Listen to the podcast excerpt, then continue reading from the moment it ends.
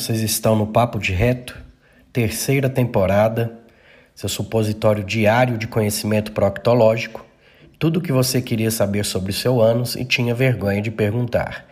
Essa temporada está recheada de convidados, muitos escolhidos por vocês, alguns novos, outros que já passaram por aqui e vocês pediram que voltassem. Vai ser muito bom, será publicado toda terça e toda quinta. Gratidão e bora lá aproveitar esse episódio.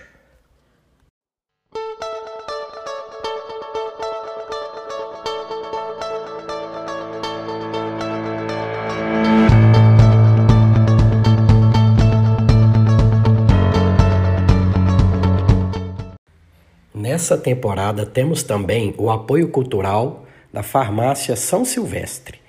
A Farmácia São Silvestre, toda a sua equipe, agradece por serem líderes de vendas, sendo eleita a melhor farmácia de manipulação da região de Mineiros. Dr. Miguel Ribeiro foi eleito melhor farmacêutico empresário de farmácia e Maria Eugênia, a melhor empresária e administradora de empresas. Ela tem as linhas ME Suplementos, ME Cosméticos e o método ME, Emagrecimento sem Flacidez, que é considerado o maior projeto fitness da região. WhatsApp 64 98417 6918 e o Instagram, arroba Farmácia São Silvestre Mineiros e arroba mariaeugênia.fitness. Gratidão pelo apoio cultural.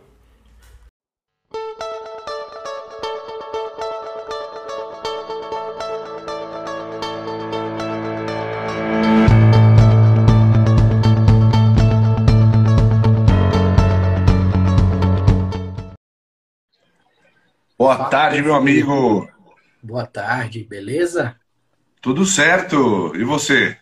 Tudo ótimo. Você está falando direto de onde aí? Eu estou falando direto da, da, do meu quarto em Santos. E que hoje eu tirei o dia para fazer a live com você e descansar. Ótimo, ótimo. De vez em quando a gente tem que dar esse day off aí, né? Nossa, eu tô acho que há 14 dias seguidos, sem parar, numa média de 10 horas por dia. É aquela, aquela história, né? Ah, faça o que você gosta, que você não vai precisar trabalhar nem um minuto da sua vida. O cara que falou isso tá mentindo pra gente, né? E trabalha pra caralho quando você faz o que você gosta. E, e, e cansa do mesmo jeito, né? E eu acho que se você fizer o que você gosta todo dia sem parar, talvez chegue um dia que você não goste mais de fazer aquilo. Tem isso também. Então tem que dar uma, uma variadinha, uma descansada. Tudo enjoa. Você, você já esteve aqui outra vez, foi muito boa a entrevista. Fizemos aquela descida na microbiota da boca ao ânus, que foi inédita também, foi bem interessante. Mas assim, conte um pouquinho de você para ficar resumido na terceira temporada. Quem é Bruno Zilber? É, suas formações, o que, que te trouxe até aqui hoje? Bom, eu sou biólogo, microbiologista, estudo a microbiota intestinal há mais de 20 anos, desde a iniciação científica, não parei. Então, hoje eu trabalho desenvolvendo produtos, é, diferentes formas de produtos para a saúde intestinal, desde probióticos, é, pré-bióticos, uh, pós-bióticos e também produtos como diagnóstico. Trabalho muito com diagnóstico, desde plaqueamento, matéria genômica, transcriptômica, metabolômica. Então, eu procuro entender a relação da microbiota é, intestinal com, com seu hospedeiro, que é o ser humano, não só a microbiota intestinal, estudei bastante microbiota da pele, microbiota vaginal, microbiota do leite materno, é, então eu tento entender a relação da microbiota, microbioma e o seu hospedeiro, que somos nós, há um tempão. É, é uma, aí que está uma coisa que a gente não, não, não aprende, viu, Eurípides? Porque é, a cada dia eu vejo que eu sei menos, né? E mesmo assim eu continuo querendo saber mais. Pronto. Eu estava vendo a, o universo conhecido nosso deu uma expandida muito grande aí no, nos últimos 100 anos, né? E agora que a gente está começando a desvendar aí 1% do, do que está dentro da gente, né? Isso que é interessantíssimo. Ah, é, com certeza. É, bom, o uso consciente de probiótico fez 100 anos em 2017, né? Com o probiótico mais antigo conhecido de forma usa, usa, é, sendo usado de forma sabida, que foi a Escherichia coli Niesli, 1917, utilizada para é, diminuir a pandemia de shigelose durante a Primeira Guerra Mundial. É, Alfred Nisler foi o primeiro realmente a falar de probiótico, não foi é, Metnikov, como todo mundo pensa, né? Então, Metnikov nunca falou de probiótico, na verdade. Então, é, é um conhecimento razoavelmente recente, assim, e sobre o tratamento, né? Agora, o conhecimento sobre a relação mesmo entre a microbiota e a gente, isso aí, de verdade, começou a se aproximar nos últimos 25, 30 anos. Exato. E escolhemos um tema aí dentro do, do que você trabalha, né? Já, já que você deu Os cachorros. É, aqui não tem jeito, né? Tranquilo, eu tô com o meu aqui, um, um dos meus aqui no meu pé também. Onde é, eu vou eu na mexer... casa, ele vem. se, eu, se eu me mexer, eu piso em alguém aqui.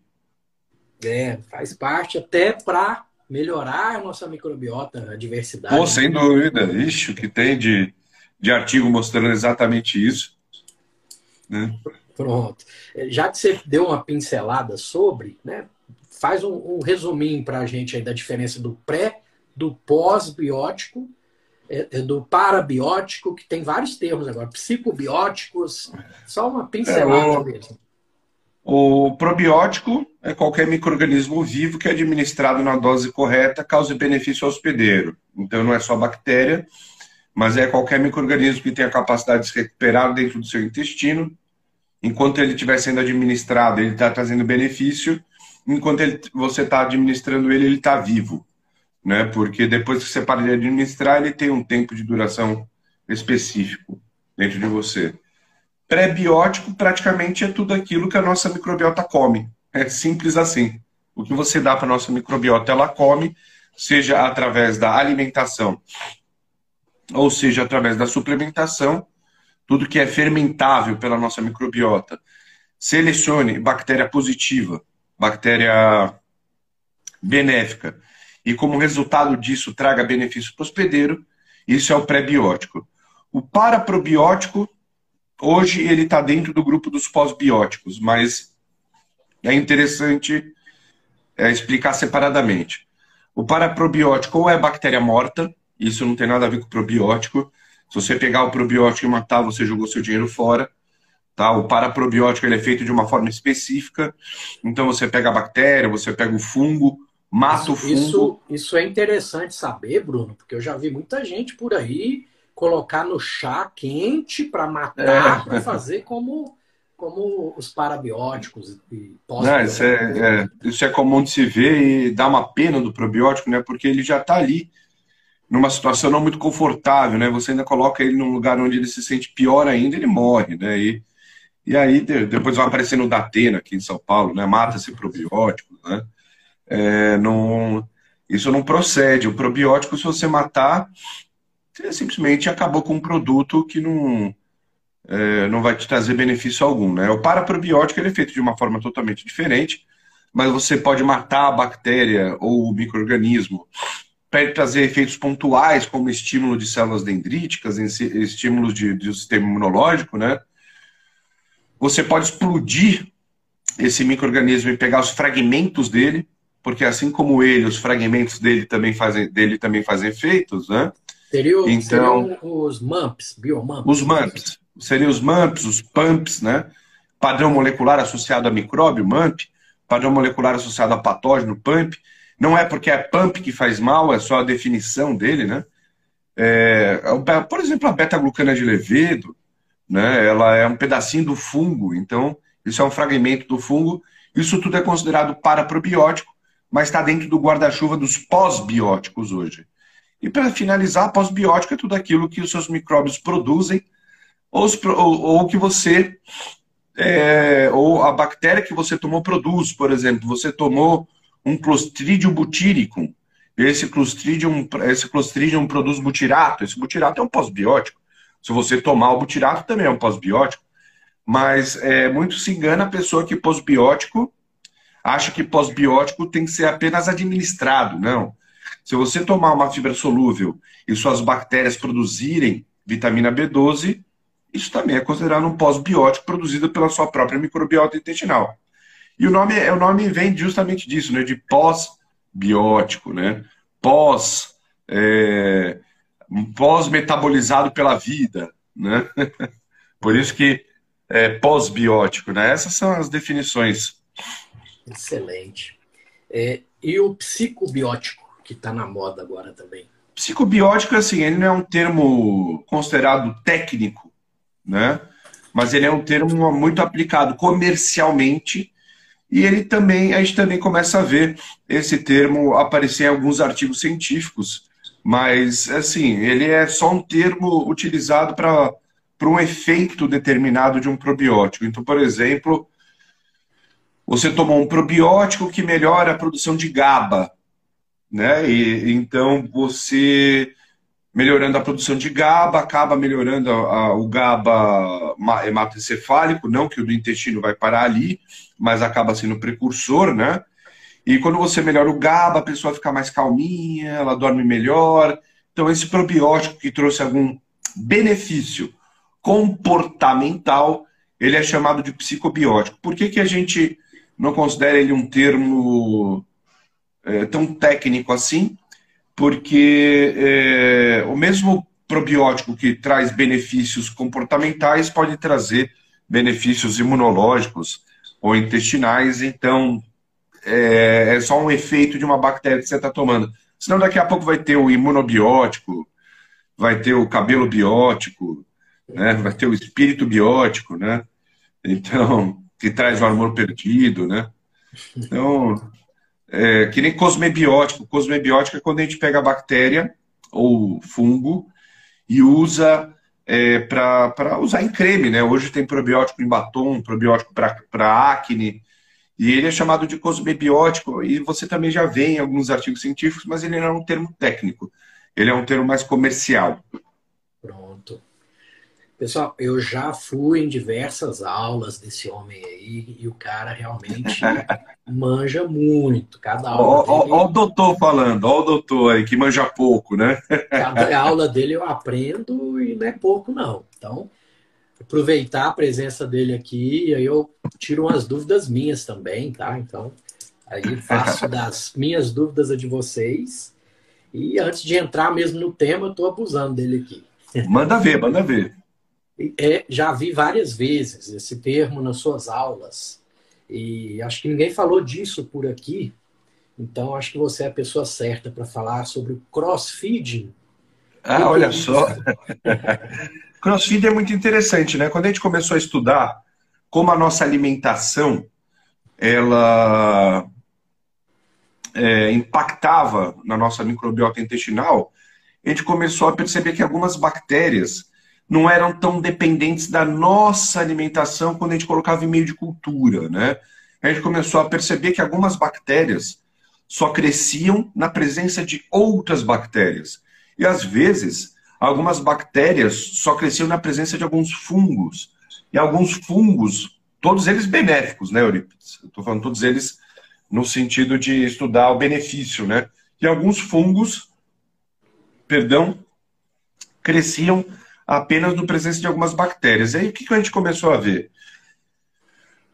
Alguns micro-organismos eles são capazes de metabolizar aquilo, aquilo que vem da nossa comida. Então, eu como, é, eu vou digerir aquilo, chegou no meu intestino, alguns micro-organismos vão comer aquilo. Quando eles comem aquilo, eles acabam liberando outras substâncias, porque quando eles comem aquele substrato que veio da minha alimentação, eles acabam transformando aquele substrato. Eles transformam em determinados produtos né? E esses produtos, eles acabam alimentando outros micro-organismos, ou seja, esses outros micro-organismos, eles só estão presentes se outros micro-organismos também estiverem. Né? Isso faz com que a gente tenha uma interdependência microbiológica no nosso intestino impossível de estudar. Simples assim. A gente fala assim, mas como impossível? Impossível, é.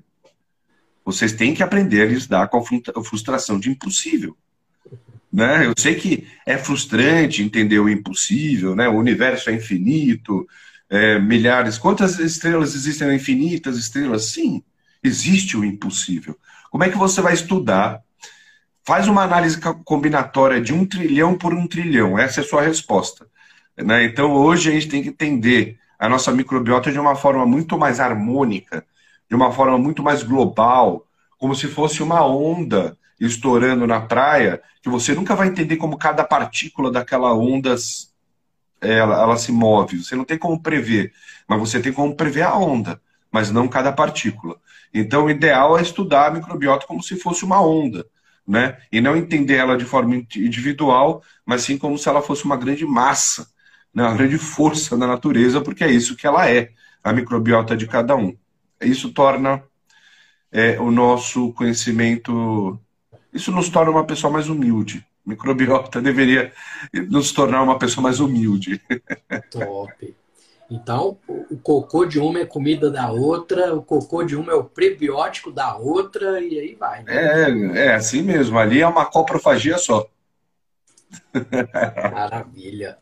Então, pronto. Você veio aqui para falar para a gente aí dos, do, do, que tem no mercado aí para pesquisa né, de, de microbiota, o que, que já é viável. Com certeza você já sabe tendências aí para o futuro, coisas que lá fora tem, que aqui não tem, que eu sei que você vai trazer para cá. Então conta para gente. Olha, eu, a gente pode fazer uma viagem aqui entre os exames de, de intestino, que eu acho que a gente pode vir do mais do menos acessível para o mais acessível. Ótimo. E não, perfeito. E não é porque daí o pessoal vai ficar assistindo a gente até o final para saber qual que é o mais acessível. Né? Perfeito. Vamos falar, do, vamos falar do menos acessível, por enquanto. Do, vamos falar do estado da arte, da ciência, exames que já existem no mundo, mas que no Brasil não tem.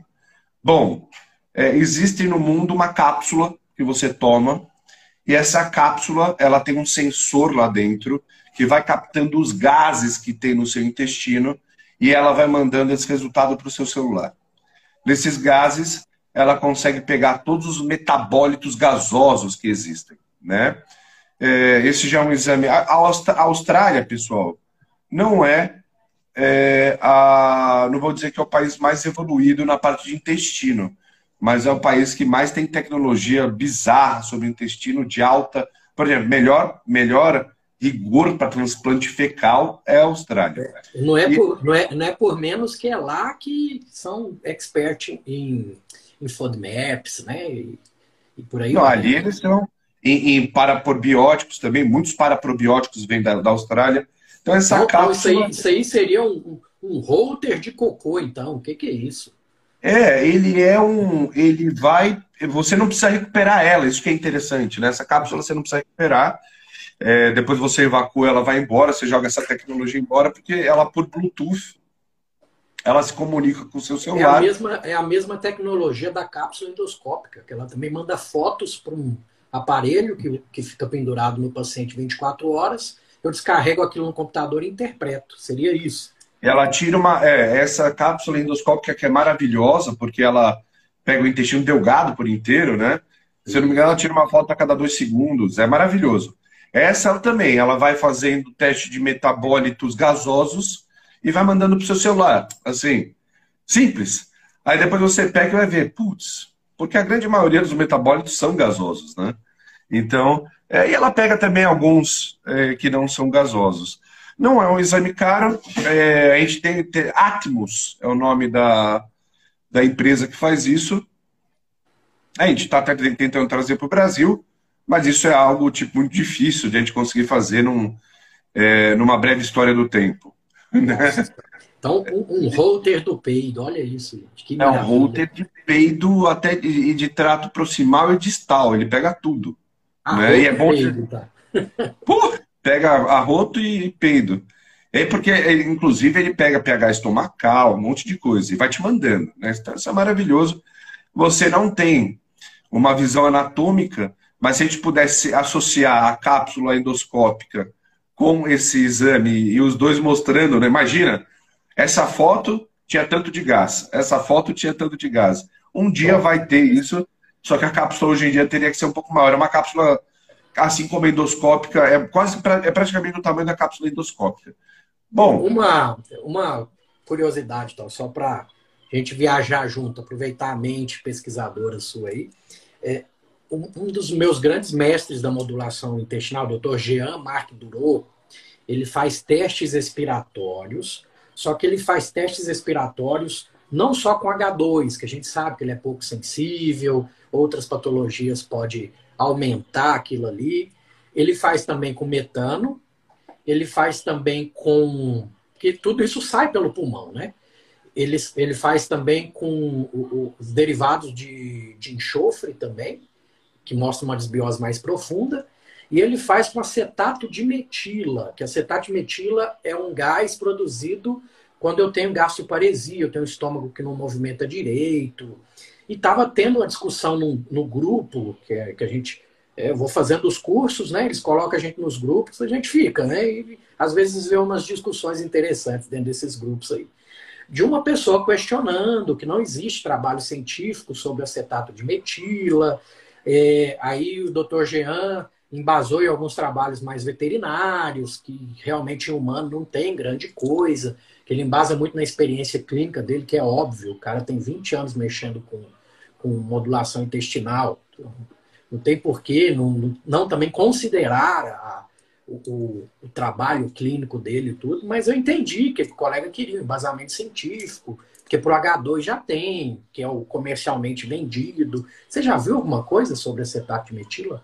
Acetato de metila é, tem, tem já uso, principalmente na Europa, há um certo tempo. Né? Ele é da Suíça, exatamente. Ele é, mora no Brasil há 20 Europa, anos. Na Europa tem há um certo tempo. Eu acho que assim, ao invés de questionar o acetato de metila, é, entender que é simplesmente mais um parâmetro. Então você não tem que. É a mesma coisa que o cara falar assim: olha, é, você comprou aqui um, um prato no restaurante e eu estou te dando uma farofa extra. Né? Você não vai chegar e vai falar assim: eu vou jogar a farofa fora. Eu vou misturar a farofa e vou fazer uma refeição mais gostosa. Então, quando alguém te traz um, um um parâmetro novo, eu vou criticar por quê? Eu vou pegar e vou usar esse parâmetro do jeito que eu quiser. E não criticar para mostrar que eu tenho mais conhecimento ou menos conhecimento, porque quando se trata de intestino, ninguém entende lufas. Essa é a verdade. Eu, tenho, eu, vejo, eu vejo um monte de gente falando assim, porque probiótico é aquilo, probiótico é isso. E na hora que você vai chamar para um, um papo, bate-papo como nós já fizemos, né? Pessoalmente, eu e você também, é, você vai perceber que a pessoa ela está falando sem ter, ter, uma propriedade.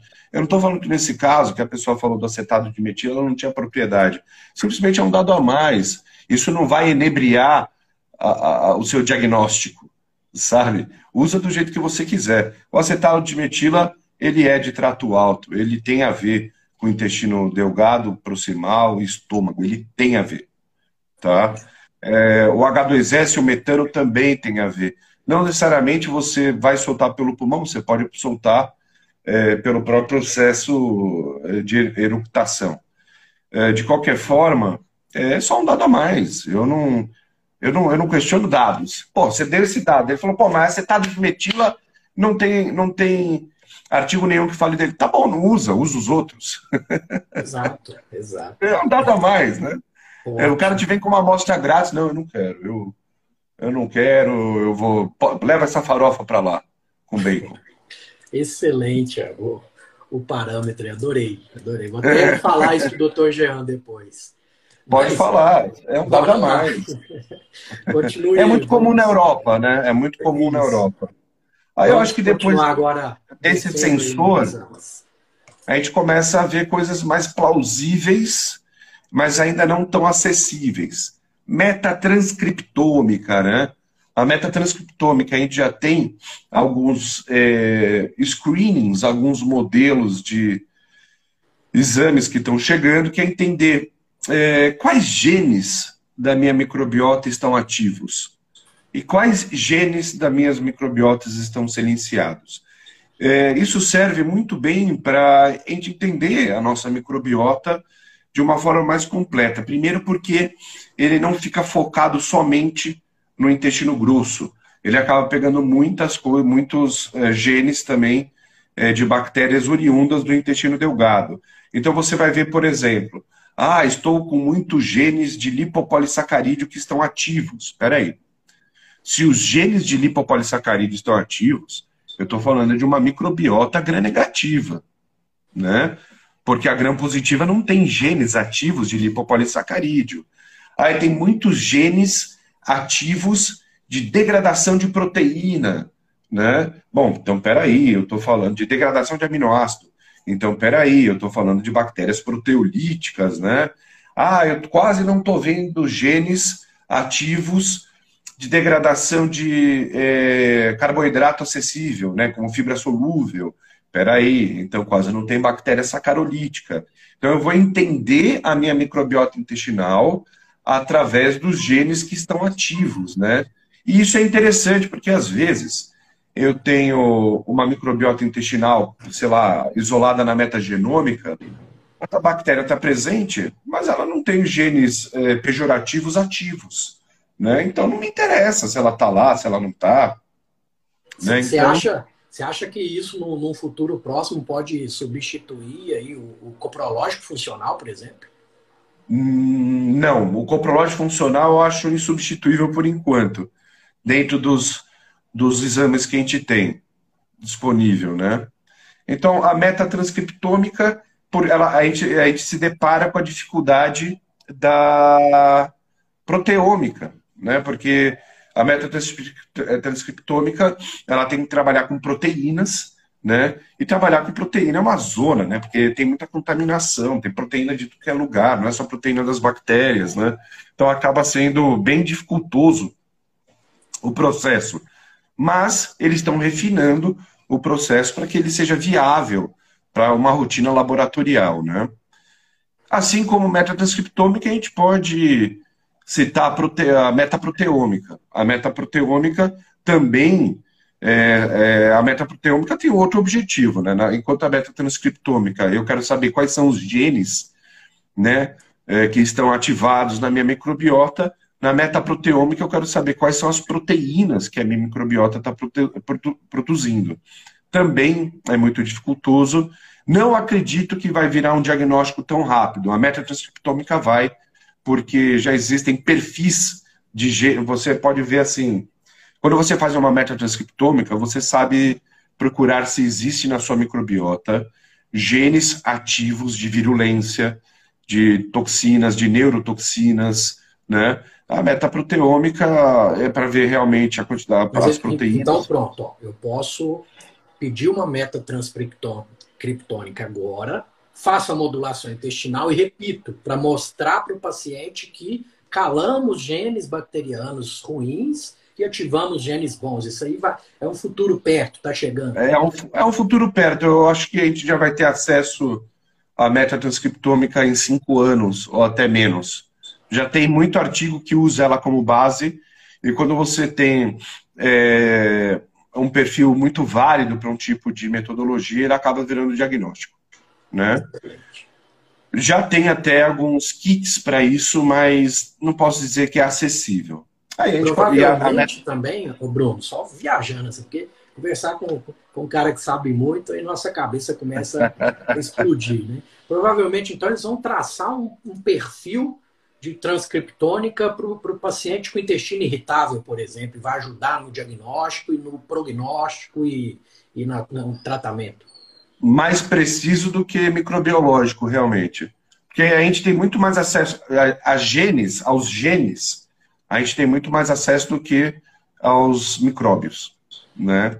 Então, é, acaba que provavelmente a gente deve ter um perfil para cada tipo de doença, não em cinco anos, mas é, conforme a gente vai alimentando esse banco de dados, com certeza alguma coisa deve surgir, né? Assim como a metagenômica, né?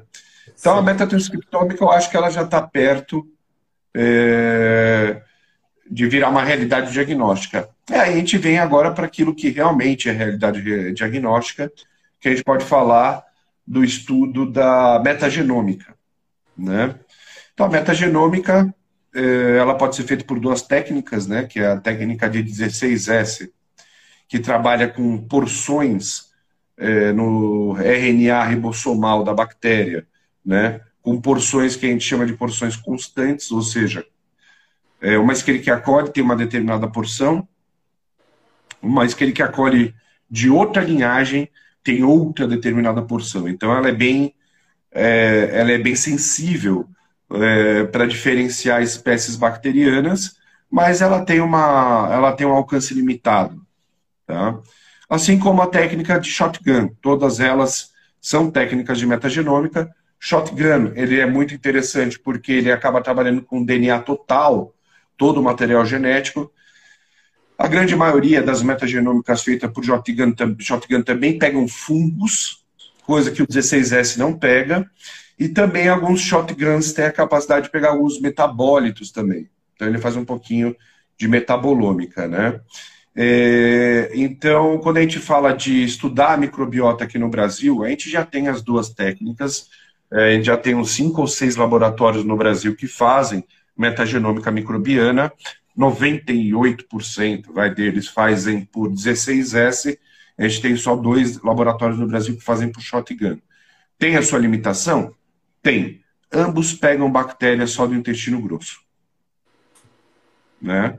E a microbiota do intestino delgado é muito importante. É muito importante. Mas essas duas técnicas, aqui no Brasil, essas duas técnicas pegam só intestino grosso. Então, muita gente pede esses exames e primeiro Mas, acha que Bruno, acha que ali você tem uma visão geral é, do, da microbiota e você não tem. Mas lá fora já, já tem algum que pesquisa de delgado também? Uh, lá fora não se procura muito é, pesquisar a microbiota do intestino grosso e do delgado, se procura mais pesquisar o que, que eles estão produzindo. Né? Que aí a gente vai para outro exame que já tem no Brasil, que é a metabolômica. Né? Então, enquanto a metagenômica tenta trazer para a gente a realidade da nossa microbiota, principalmente do intestino grosso, a metabolômica tenta trazer a realidade daquilo que está sendo produzido pelas nossas bactérias. Isso é muito importante. Porque tem bactéria que produz coisa boa, se não está lá, isso é um problema, porque tem coisas que elas produzem que a gente é totalmente dependente. Tem bactérias que produzem toxinas, tem fungos que produzem toxinas, que mimetizam hormônio, como é o exemplo da zeralenona, por exemplo, que mimetiza o estrógeno e está hoje relacionado com câncer de mama. É, então, uh, hoje se estuda muito a metabolômica, realmente, né? O que, que a minha microbiota está produzindo ou não está produzindo e deveria estar produzindo. Aí eles somam, né? Lá, lá fora tem exame de metagenômica associada a metabolômica, os dois já vêm junto. Mas aqui é tudo muito caro, então os exames são separados e são, e são extremamente caros, né? Mas uh, extremamente caros não, assim, eu acho que se você uh, se você juntar uma graninha, você consegue fazer. Mas também a pessoa que pede, eu sempre faço um apelo, né? Se você usa metagenômica, se você usa metabolômica, é, estuda, pelo amor de Deus, antes de pedir o exame, porque o seu paciente vai pagar um exame caro que às vezes você não sabe interpretar e você está usando isso como marketing e o seu paciente não sabe disso está jogando dinheiro fora. Então, é, tem que saber o que está pedindo, né? É a mesma coisa que eu chegar pro, pro Euripides e falar, Euripides, ó, tô com uma colonoscopia aqui, ó, pedi pro meu paciente. Eu não sei porra nenhuma de colonoscopia, né? Eu tenho que ser um procto para pedir, tá? Então, é, o que eu falo assim, você não precisa ser um biólogo ou um geneticista para pedir metagenômica, mas você tem que entender o que realmente representam aqueles resultados, né? E o mais interessante, na minha opinião, de metagenômica é a alfa-diversidade, vem todos os resultados metagenômicos, e a relação entre os filos firmicutes e os filos, entre os filos firmicutes e bacteroidetes. Isso é um padrão é, de todas as metagenômicas, porque esse é um outro problema da metagenômica. Cada um tem o seu padrão, cada um tem sua referência, mas alfa-diversidade, a relação entre os filos, que é um somado com o outro e um dividido pelo outro, que hoje são esses parâmetros que a gente usa para determinar tecnicamente se uma pessoa está com desbiose intestinal, né? A gente usa alfa-diversidade, firmicutes mais bacteroidetes, que tem que dar entre 85% e 95%, e a relação de bacteroidetes dividido por firmicutes, que tem que dar próximo de 1. Isso é muito interessante. Isso é realmente muito é, prático. Você vai achar isso em todos os artigos científicos, porque você vai ver artigo científico quando fala da relação da microbiota intestinal, sempre vai relacionar com diversidade, sempre vai relacionar com firmicutes e bacteroidetes, e o exame de metagenômica atrás. Agora, o exame paralelo ao exame de metagenômica é o de metabolômica, que é descobrir o que a nossa microbiota está produzindo. Né? No Brasil, ele é raro, existe mais o da saliva. O de saliva é interessante, o de sangue também é interessante, mas a metabolômica fecal é aquele que se aproxima da maior realidade e a gente ainda não tem no Brasil. Feito no Brasil. A gente ainda não tem feito no Brasil. A gente tem empresas no Brasil que pegam o seu cocô e mandam para os Estados Unidos e lá é feito o exame de metabolômica fecal, que sim, é maravilhoso, é, é acessível lá fora. O exame de metabolômica fecal lá fora custa 50 dólares, né? Aqui custa 2 mil reais. Não, minto. Aqui custa 4 mil reais para fazer o exame de metabolômica fecal. Então, ele é acessível para pouquíssimos pacientes, né? E aí a gente começa a passar para os exames mais acessíveis agora, Bom, né? Deixa eu só pontuar um, Manda. alguns detalhes aqui disso que você disse. Né? Eu dei uma palestra recentemente, eu dei uma pesquisada a respeito de algumas coisas de, desse assunto. Aí agora eu vou aproveitar o especialista para saber mesmo se tem muita besteira nisso que é falado, tudo. Mas de qualquer forma, esses estudos que fizeram essas proporções, eles pegaram uma variedade grande de populações de locais diferentes do globo, ou embasa mais no, no, na população ocidental, e se tem algum estudo nacional para ver a nossa flora, a nossa relação. É, existe é, estudo nacional, sim, né? O Brasil ele se destaca por quando apresenta uma desbiose é uma desbiose mais relacionada com aumento de firmicutes do que bacteroidetes, o que está relacionado mais com um hábito alimentar de obeso, de obesidade, relacionado à obesidade. É, existem sim estudos consolidados aqui no Brasil, é, existem estudos regionais, Estados Unidos, Europa em geral, África, mas existe estudo de coortes é, mundiais. Então, é, você tem estudo com 800 mil pessoas, por exemplo, do mundo inteiro, né? Porque a metagenômica permite isso. Você gera, você transforma o cocô em dados, esses dados você manda para a internet e todo mundo analisa, né? Então sabe-se é, que o ser humano, a microbiota do ser humano em geral, existe uma relação importante entre firmicutes e bacteroidetes e uma alfa-diversidade mínima permitida. É, isso varia sim entre a população e também varia entre a sazonalidade. Né? Por quê? Porque conforme vai mudando é, verão, inverno, é, como que é? Outono, inverno, primavera, verão, a disponibilidade de alimento também é diferente e a disponibilidade de alimento muda a sua microbiota intestinal. Então, a sua microbiota intestinal também é alterada pela sazonalidade e pela disponibilidade de comida, né? Por exemplo, a China tem microbiota de quem come aranha, escorpião e tudo mais. Primeiro que isso é mentira, vai. Para quem já foi para a China sabe que isso é comida de turista. É, né? Você também não vai sair lá comendo pangolim ou morcego. Na China tem comida normal, viu, pessoal?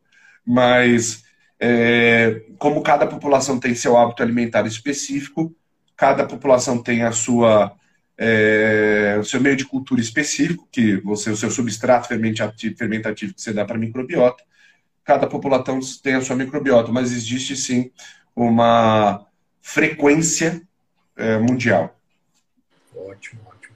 Então, só uma pincelada aí, a questão dos, dos Hadzas, que a proporção deles é, é, mostra que eles seriam reprovados no teste né, de, de microbiota, E se um europeu chegasse ali, ia fazer eles tomar probiótico para melhorar a proporção.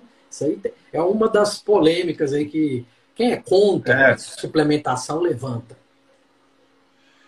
Olha, é, a suplementação é personalizada, né? Então, a partir do momento que você fala que a, a suplementação é personalizada, ela é feita em cima do quadro clínico, de exames é, que você pode levantar de diagnóstico, desde os inquéritos, que é o mais importante, que é a anamnese, a, partindo depois, é, a anamnese é sempre o mais importante.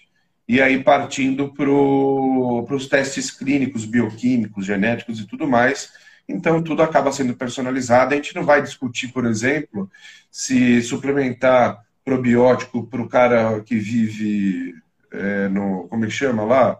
Para o cara que vive no gelo, é, ideal. Eu tenho que estudar, ver como é que está o quadro clínico dele e aí eu vou saber o que suplementar. Então, a partir do momento que a gente fala que todo tratamento é personalizado, todos os exames são personalizados, é, isso, isso é uma questão que já não já não cabe mais. Suplementar, não suplementar. Depende do quadro. Aí, aí encaixa naquilo que a gente falou antes, né? Tem que estudar antes, até para prescrever prebiótico e probiótico, você tem que claro. estudar, não é? Claro. Uma receitinha de bolo pronta para todo mundo ali, é, se você... manda bala, não é assim. Se você entrar na, se você entrar numa drogaria hoje e comprar um probiótico e ler na caixinha, hoje, hoje em dia tem muitos probióticos que trazem na sua caixinha, no, no rótulo, a informação de que pessoas imunodeprimidas não devem consumir aquele produto.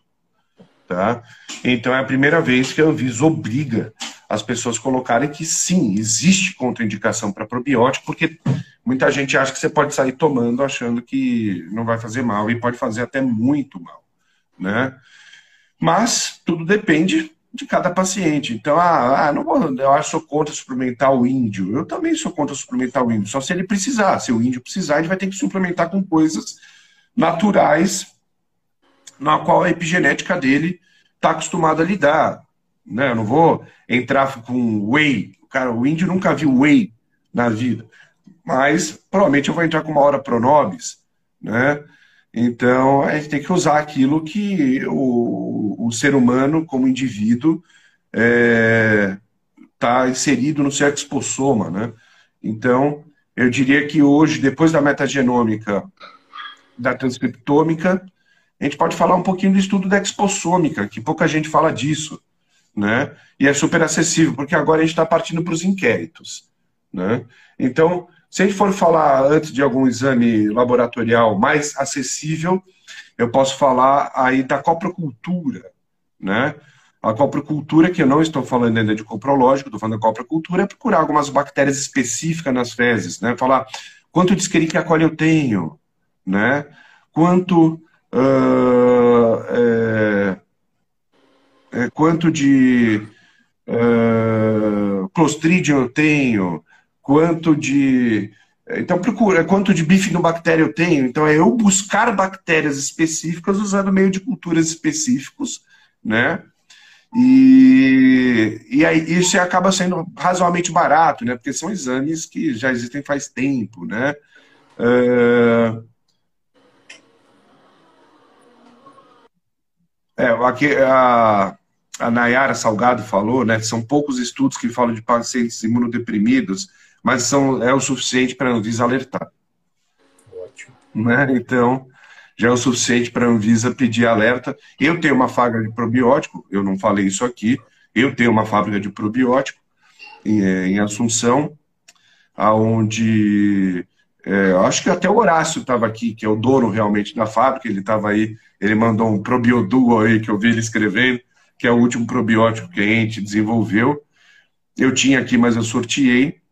E, é, eu também trabalho com bactéria transformada, né? Então, quer dizer, eu vendo probiótico. Mesmo assim, eu sou contra o uso necessário. Tem artigo que mostra que a imunossupressão é um problema para o probiótico. Existe contraindicação para probiótico, por isso que é um alerta no mundo inteiro. E também é, para pessoas transplantadas, né? É um problema probiótico. Então, tem é, microorganismo bom é aquele que está no lugar certo na concentração ideal. Não existe bactéria ruim ou bactéria boa. Existe aquela. Ah, mas e clostridium? Eu preciso de clostridium no meu intestino. Ah, e fungo? Eu preciso de fungo no meu intestino.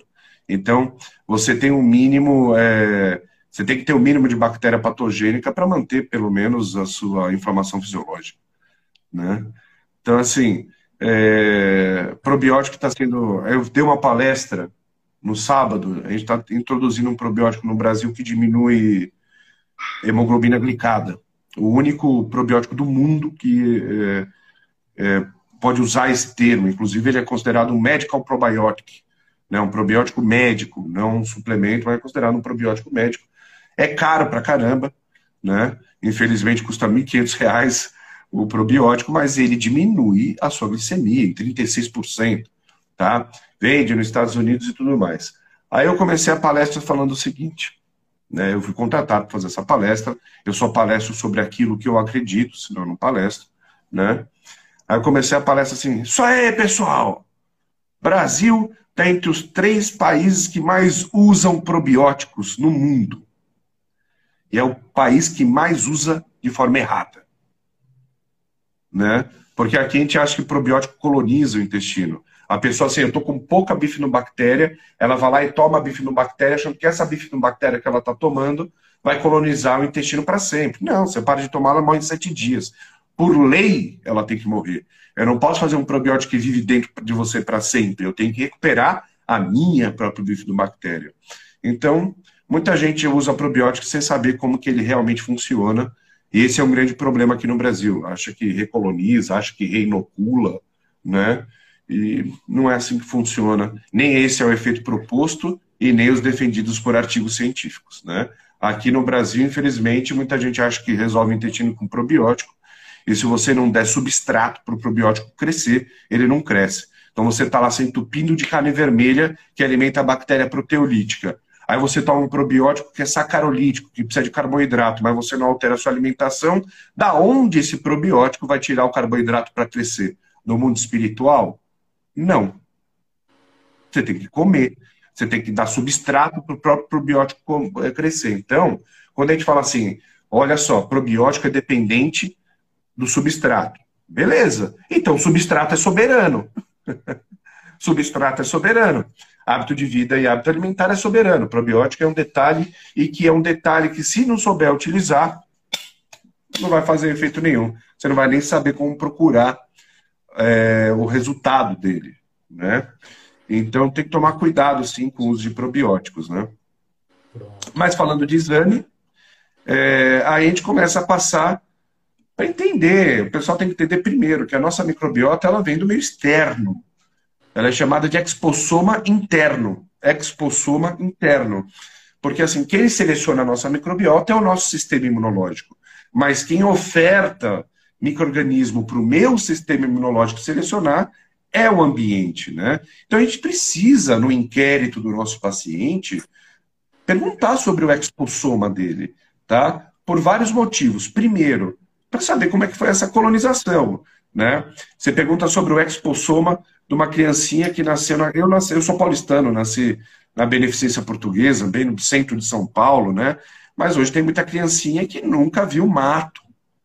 A criança vai no, no pediatra, oito anos de São Paulo, né? Ele sai do concreto para o concreto e volta para o concreto. Pô, o expossoma dessa criança é péssimo. É uma microbiota viciada, né? Então já é muito importante você perguntar sobre o expossoma para saber como é que pode ter sido essa colonização. Né?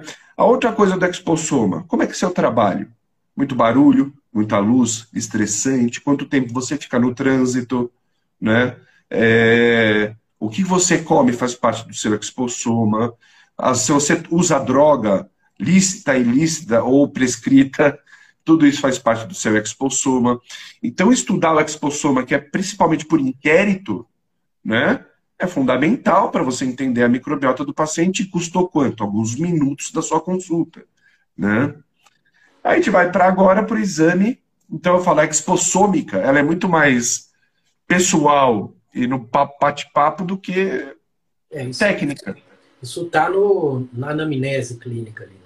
Está na anamnese clínica. E faz um efeito é, e ela exerce uma, um efeito na microbiota intestinal que é absurdo, que é absurdo. O comportamento, principalmente, não, o eixo cérebro-intestino, não estou falando nem do intestino-cérebro, Isso é super importante, também faz parte desse tipo de inquérito. Aí a gente vai agora para o exame mais acessível, não é o mais acessível de todos, é o penúltimo na lista dos mais acessíveis, que é o coprológico funcional. Né? Coprológico funcional é um exame de 1941, que para mim até hoje é o exame mais importante do intestino, porque ali a gente vai virar o Sherlock Holmes das fezes, né? Ali a gente vai estudar como se fosse um grande jogo, como era o Scotland Yard na nossa época, né? Você joga o dado, entra no bar, pista do assassino, em três partes, né? Então, parte 1, um, muito amônia. Parte 2, muito nitrato. Opa, peraí. Que bactéria. Ó, oh, Alessandro, o Alessandro tá aí, adora o coprológico funcional, né? Ele é o, o, ele é o novo doutor coprológico funcional. Vocês, né? têm, vocês têm um curso disso, né? Vocês dois?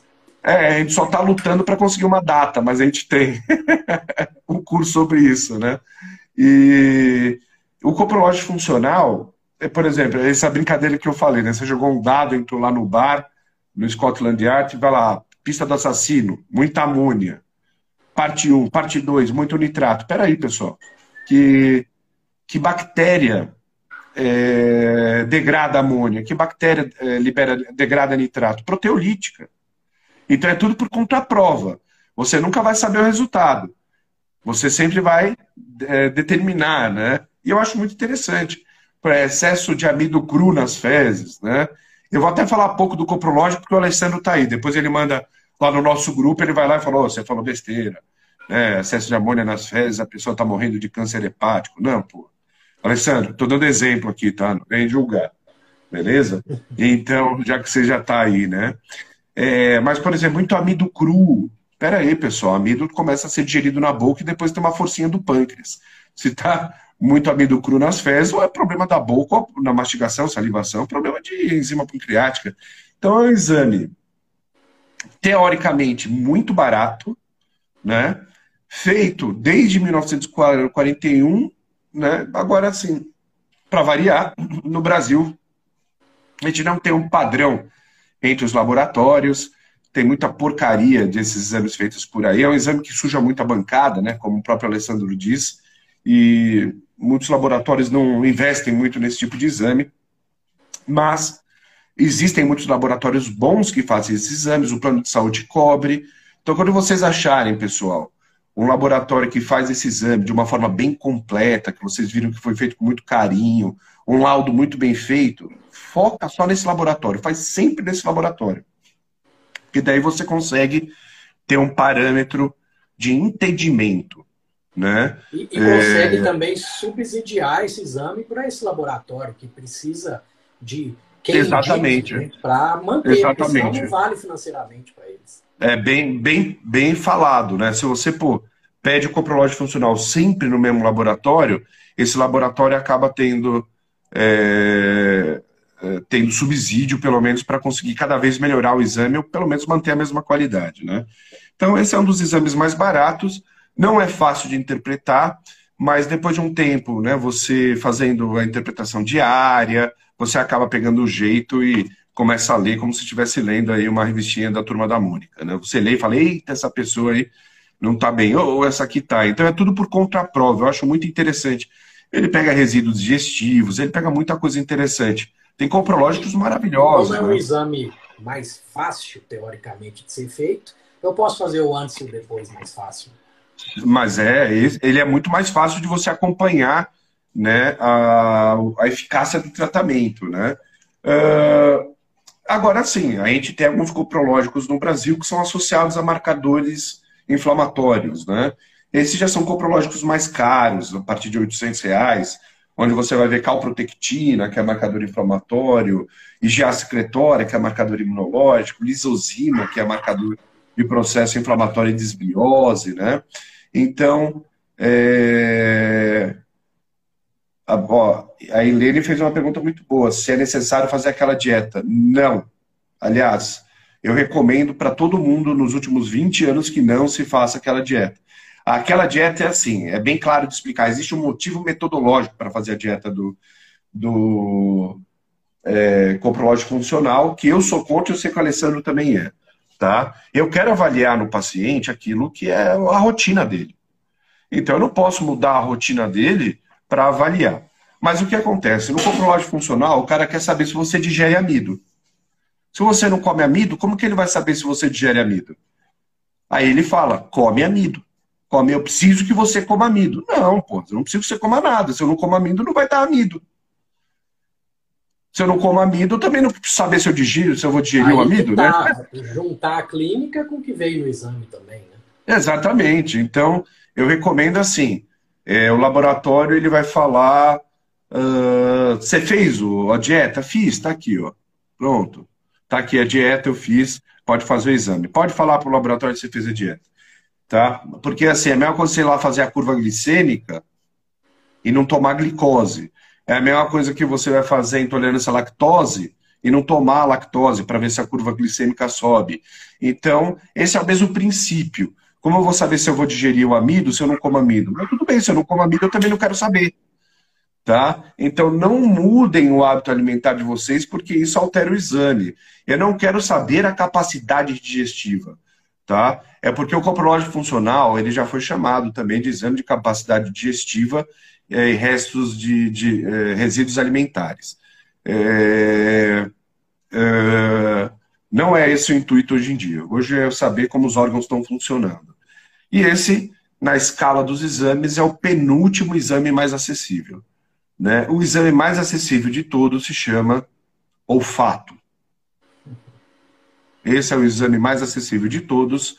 É um exame que qualquer profissional da área da saúde pode fazer, se não tiver com Covid, né? se não tiver com anosmia. Então, o exame mais prático é aquele que o paciente também pode fazer, que se chama olfato e visão.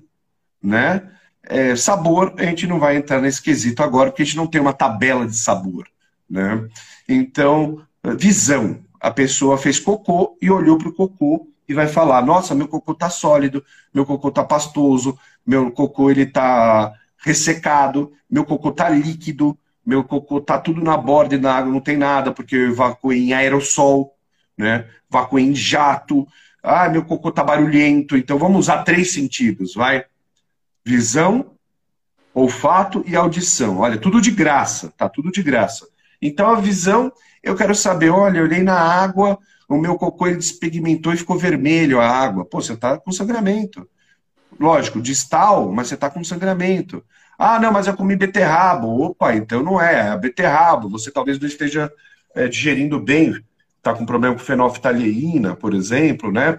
Ai, meu cocô ele está esbranquiçado. Opa, aí, peraí, meu cocô está esbranquiçado. Pode ser problema com fígado e vesícula biliar, né? Meu cocô está cinza e, e, e, muito mal cheiroso. Isso pode ser giardia, né? Meu cocô está muito escuro, pode ser sangue ou é, administração intoxicação por ferro por causa iatrogênica, né? Quando o médico dá ferro pra caramba pra pessoa e deixa o cocô escuro mais do que precisava, né? Então, vamos falar dos é, três sentidos, aí, né? Eu bato um pouquinho nessa tecla aí com o professor de gastroenterologia, né? Que não adianta chuchar ferro, porque ele tem uma capacidade é, saturável de absorção, que acima daquilo ali não adianta mais. Então é tempo, não é bom. porque às vezes você está com pressa de subir aquela hemoglobina, mas não é assim. Né? Não, não.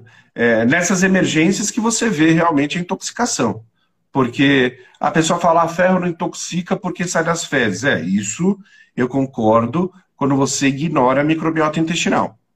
Quando você não ignora a microbiota intestinal, tem que entender que aquilo que eu não vou absorver vai virar matéria-prima para minha microbiota intestinal se multiplicar. E bactéria que usa ferro normalmente não é boa. Né? Não é à toa que a gente libera como proteção lactoferrina. Né? E, que é sequestrar é o ferro das bactérias. Que, que, a capacidade absortiva é mínima para manter esses organismos bem reguladinhos. O ferro dentro da gente ele é bem guardadinho também, não fica exposto, porque se ele está exposto, beneficia bactérias ruins claro, ali, né, na série, claro, por exemplo. Então é claro. bom esse detalhe falar. É, exato. Então, quer dizer, tudo que é. Fala assim, ah, não, o corpo vai absorver o quanto precisa e o resto elimina nas fezes. Não, pessoal. Antes de eliminar nas fezes, as bactérias usam. Né? Tem que tomar. É um exemplo do butirato. Tem que tomar muito cuidado quando você administra butirato. Tem que tomar muito cuidado. Porque o butirato, quando você dá via oral, normalmente ele é consumido no intestino delgado, e pouca gente ensina isso. Tá? Por isso que às vezes ou você tem que usar uma dose muito grande, ou no Brasil, infelizmente, não tem é, é, o clostridium butírico, né? Tem é, para algumas é, farmácias de manipulação, mas o clostridium butírico é interessante, você está tomando uma fabriqueta de butirato, né? E quando você estiver administrando o clostridium butírico, ele está durante sete dias garantindo o butirato no seu intestino que o butirato também não é, é o herói de nada, né? Então, a visão é muito importante, a audição é importante para você saber se você está com meteorismo, né? Que é o burburigma exacerbado. Então, você está do lado da sua esposa, toda hora o, o intestino dela fica. Né? Isso é o meteorismo, né? O meteorismo não é, é o, o Yakut da tampa verde serve para alguma coisa? Olha, o da Tampa Verde é o melhor, é o Yakut LT que ela perguntou. O Yakut LT ele tem 50 bilhões de bactérias. Elas não são bactérias liofilizadas nem protegidas, né? Parte passa, inclusive é o único produto da Yakut que tem o direito de falar que é probiótico aqui no Brasil, mas ele não tem um efeito probiótico como um probiótico liofilizado em cápsula, mas ele é acessível. Só que ali você também está dando lactose, e você também está dando açúcar para caramba. Então, da mesma forma que você está dando lactobacillus casei xirota, você está dando bastante comidinha para fungo. Isso. Né? Aí é preferível o kefir, né? Se a pessoa também não é para todo mundo, também é dose dependente, que também o pessoal está é, vendendo como uma panaceia para tudo. Não. Depende é, não de é. cada paciente. É diferente. O kombucha também, ele pode servir. O kombucha que o kombucha carrega mais bactéria do que o, o kefir, né? Mas é, é para criança eu não sou muito a favor. Normalmente o pessoal fica dando Yakult para criança. E Yakult é gostoso pra caramba. Puta, eu, eu não tomo Yakult há 20 anos porque eu já tive que ir no Yakults Anônimos, sabe, cara? De tanto que eu era viciado em Yakult.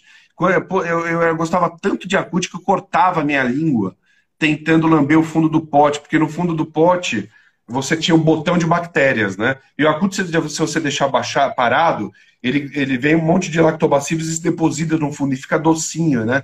Então, esse vício que eu tinha de Yakult é justamente o, me, é o motivo pelo qual eu falo para vocês não darem Yakult para criança, porque ela vai procurar o açúcar. Não deixa de ser o vício no açúcar mesmo. Né? Exatamente, é pelo vício do sabor, né? O vício do açúcar. Então, é, a minha, eu, eu, passei muito a parte de abstinência do Yakult é muito difícil, né? então eu não, eu não recomendo muito, mas para um adulto talvez que não tem acesso, a melhor coisa é trabalhar com alimento fermentado mesmo, como o Eurípides falou, né? E agora o odor certamente é a forma, a melhor forma de anamnese, porque no odor você vai descobrir Aquela cápsula que a gente toma, que eu falei que foi a primeira, que vai tirando, vai medindo os gases e mandando é, para o celular, esse é o papel do seu nariz agora. Né? O seu nariz, você fala, nossa, você tem um odor podre, fezes podres, fezes ácidas, fezes mal cheirosas. Isso está relacionado à bactéria que metaboliza proteína porque ela libera ácido sulfídrico, sulfuroso, sulfito de hidrogênio, metacaptano, putricina. Isso só é gerado por bactérias proteolíticas, né? Então, o odor muito mal cheiroso, desbiose por bactéria proteolítica, que é a pior bactéria que tem, né? Ou bactéria que metaboliza lipídio. Você fica com um cheirinho de fábrica de sabão, né? Que também não é muito bom. Rançoso, né? Agora, tem desbiose por bactéria sacarolítica? Tem, mas no Brasil é raríssimo. Né? Eu, por exemplo, de milhares de exames que eu já verifiquei, eu nunca vi uma desbiose por bactéria sacarolítica, mas na Europa é muito mais comum. Né? E o odor é muito interessante.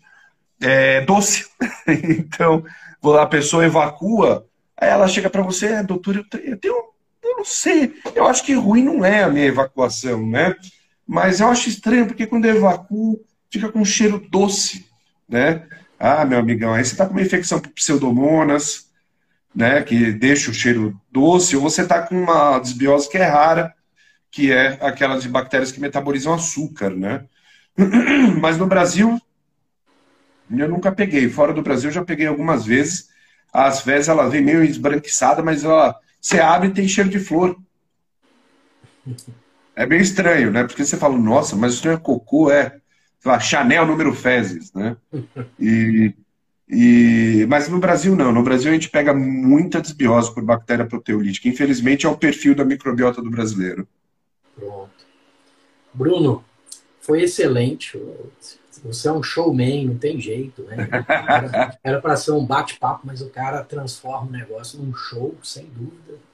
E só tem a agradecer, né? Pessoal, é só ficar a curiosidade aí uma parceria futura que futura que já está mais para presente mesmo, que vai nascer, né? Não vamos dar muitos detalhes. Certeza, não, Eu, certeza. O Bruno e o Alessandro estamos nos juntando aí para uma coisa muito boa para todo mundo. Não, para trazer alguma, deixar acessível para vocês tratamentos que são fundamentais, o estado da arte assim do tratamento de, de intestino. É, porra, Eurípides, você sabe puta, como eu admiro pra cacete seu trabalho, a sua didática, esse seu amor pelo intestino, que é uma das coisas que é, nós dividimos, né? não tem nem como falar, eu pela microbiota, você não só pela microbiota, mas também por toda a parte inflamatória e anatômica, né? Doutor cirurgião, né? E também, porra, a sua, a sua história, a sua história de vida, fantástico também. Então, assim, a gente tem que se unir a pessoas que têm o mesmo perfil que a gente, a pessoas que gostam de estudar, as pessoas que. É, profissionais que pre, é, priorizam o paciente, não é, e não a conta bancária, você é, você prioriza os dois, eu espero, né? Mas aí eu vou aprendendo e é, porra, cara, sabe como eu sou fã do seu trabalho e quanto e quanto eu quero cada vez mais que a gente tenha aula juntas, palestras juntas e negócio juntos. Você pode ter certeza. A gente forma um, um bom time. Maravilha. Meu amigo, eu termino sempre com gratidão e carpe diem. Cap, carpe diem gratidão. E os dois juntos. Beleza? Me convida para a próxima já, hein? Já vamos marcar a próxima. Pronto, pode me chamar no seu também, estamos aí. Maravilha. Abraço. Tchau, tchau. Tchau, tchau. Deus.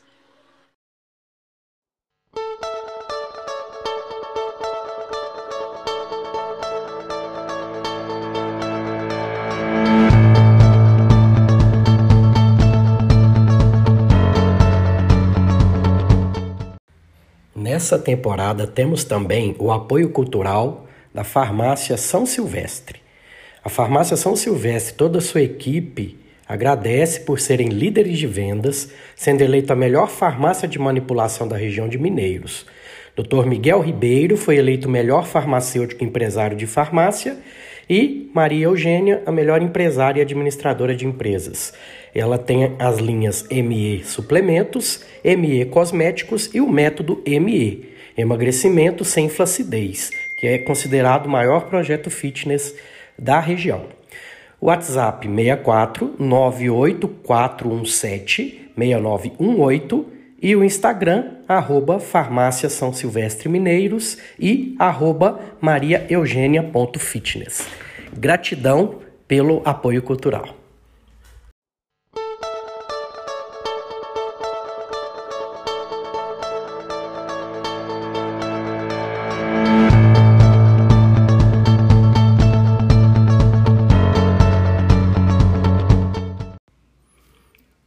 Mais um episódio desse ano. Espero que tenham gostado.